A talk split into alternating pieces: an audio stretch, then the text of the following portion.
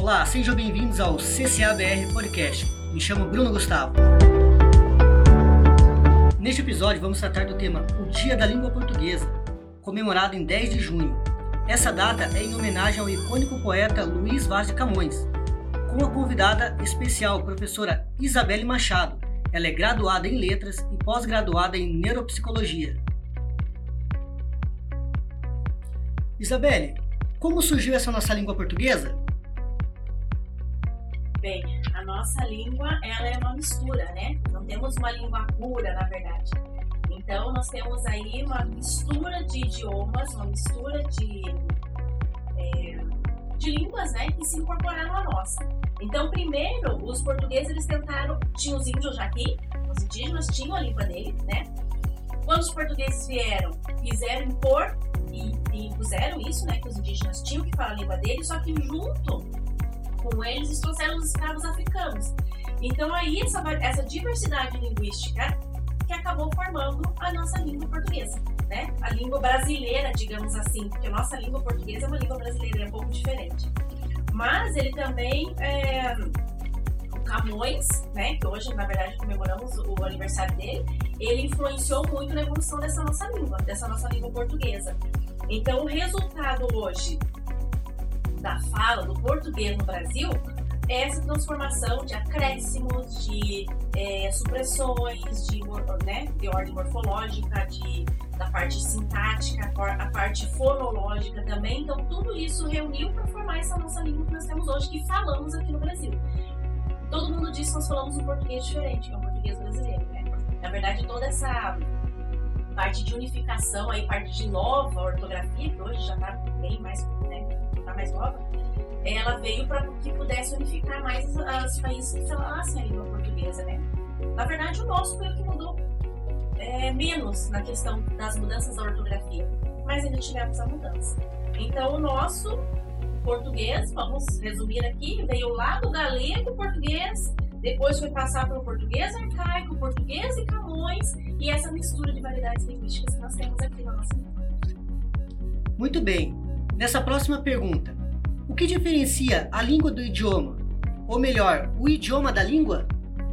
É, normalmente a pessoa acaba misturando, né? Língua e idioma acaba tendo tudo a mesma coisa. Então vamos lá. A língua, ele é um sistema formado por regras e por valores. Ou seja, a língua é meu instrumento de comunicação. Então é onde eu vou me comunicar. E aí, nós dizemos que a língua é o instrumento do povo, né? Então, embora existam, né, essas regras, essas normas gramaticais para que possam falar, cada falante opta por uma forma, uma expressão que mais lhe convém. E isso se chama fala. Através dessa fala, embora ela seja bastante criativa, eu tenho regras regidas, regras maiores que vão reger e socialmente estabelecidas. Porque se cada um resolver falar uma língua, você impõe a sua língua, eu imponho a minha, não há comunicação. E exatamente a língua é um instrumento de comunicação. Então existem regras para que isso possa acontecer. E é aí que nós encontramos as variedades é, na língua que a gente tem aí é, diversificada. Mas o que algumas pessoas pensam dessas variedades linguísticas é que aqui fala certo, lá fala errado, outro também fala. Não, essas variedades linguísticas dependem muito também do estudo da pessoa, do, do convívio social que ela tem, para que ela possa tornar. E não podemos esquecer que a nossa língua é viva e dinâmica, e isso, essas variações mostram bastante disso. E o que, é o idioma? O idioma é o que identifica o povo do país. Então, se eu sou brasileiro, falo a língua portuguesa. Ele é espanhol, fala a língua espanhola. Então, é isso que é o idioma. A língua é um instrumento de comunicação e o idioma é a língua própria de um povo, é o que ele fala, para que eu possa identificar que língua, que, que idioma, né, que está falando e possa aprender também. Muito interessante, professora, essa, essa questão do idioma, né, da língua. É, Para nossa próxima pergunta, qual o principal desafio em ensinar a língua portuguesa hoje, né, com essa realidade digital em que nós estamos imersos? Né, porque a forma que nós aprendemos na escola era bem diferente. Hoje as crianças e os adolescentes têm uma outra forma de alfabetização, que é a alfabetização digital. Pois bem, usando outros códigos né, para expressar a língua, como que fica essa relação? Então, é, não só dentro da língua portuguesa, mas que como todo e qualquer professor, essa dificuldade dessas novas tecnologias que surgiram, ensinar por esse meio, o professor, na verdade, gosta de estar em sala e ter esse contato com os alunos. É um desafio muito grande, né, quando se fez essa pergunta, já veio na minha cabeça, eu tive agora dando aula, agora nesse semestre, nos primeiros anos. Eu precisava trabalhar fonemas com eles. Então, coisa que a professora de, de, educação infantil deve ter bastante dificuldade, porque ela precisa ensinar a ler, ela precisa ensinar o fonema das letras, o sonzinho para as crianças para que ela possa adaptar.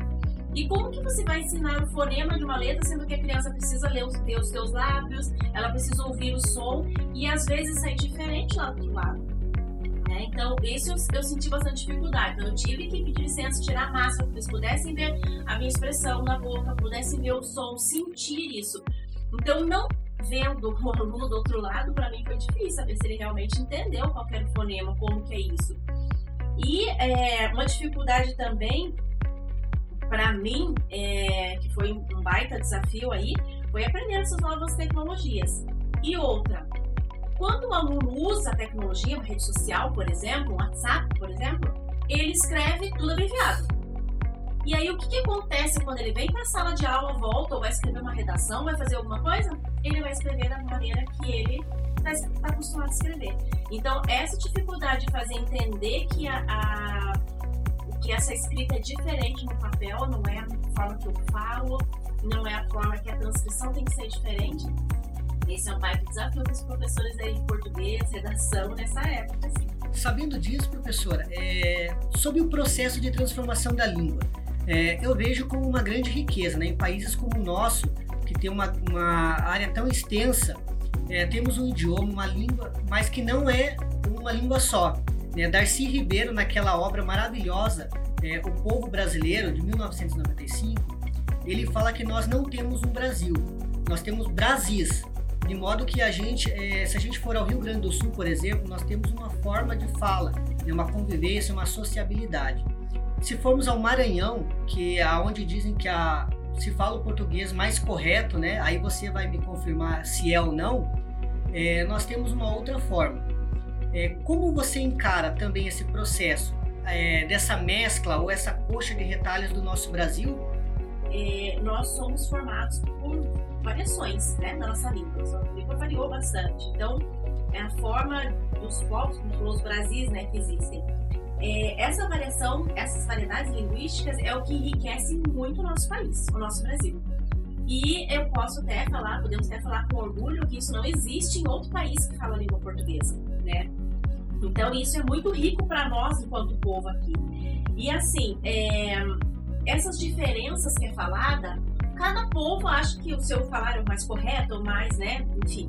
É, mas como eu falei para você, falei para vocês ali, é uma língua viva e dinâmica. Então, isso é interessante a gente ver e ver aqui no Brasil. Como a nossa língua portuguesa, ela é dinâmica. Porque eu posso me comunicar, mas eu vejo sotaques, eu vejo variedades, eu vejo expressões diferentes em outros lugares, mesmo estando dentro do mesmo país. E isso que enriquece, isso que faz. Nós chamamos, nós dizemos que o nosso português ele é multilinguístico. É multilinguístico, né, que tem aqui no nosso Brasil. Por quê? Porque nós temos essa diversidade, tanto étnica quanto linguística da nossa língua, que faz com que a gente enriqueça isso. Né? Então, é, não só atribuir o que é certo, o que é errado, mas também é, valorizar esses povos, esses falares diferentes que eu sempre falo para os alunos, né? Essas variações são muito ricas.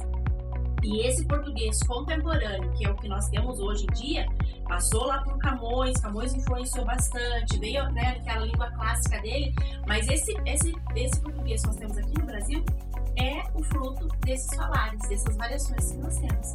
E eu acho que não tem nada mais rico em um país do que essas variedades que tem. Você vê como o povo e como a língua é dinâmica, como ela pode variar, mas como ela pode ser incorporada em cada momento. E eu acho que isso é muito legal dentro do nosso país. Muito bem, então estamos chegando ao fim aqui no, do nosso primeiro episódio do CCABR Podcast. Obrigado você, ouvinte, por nos acompanhar até aqui e até a próxima. Com produção de Bruno Gustavo, colaboração administrativa do Colégio Curitibano Adventista Bom Retiro e a colaboração técnica de Reginaldo Marques. Nos siga no Spotify, Apple Podcast, Deezer, Google Podcast e nas mídias sociais para ouvir esse e outros CCABR Podcasts.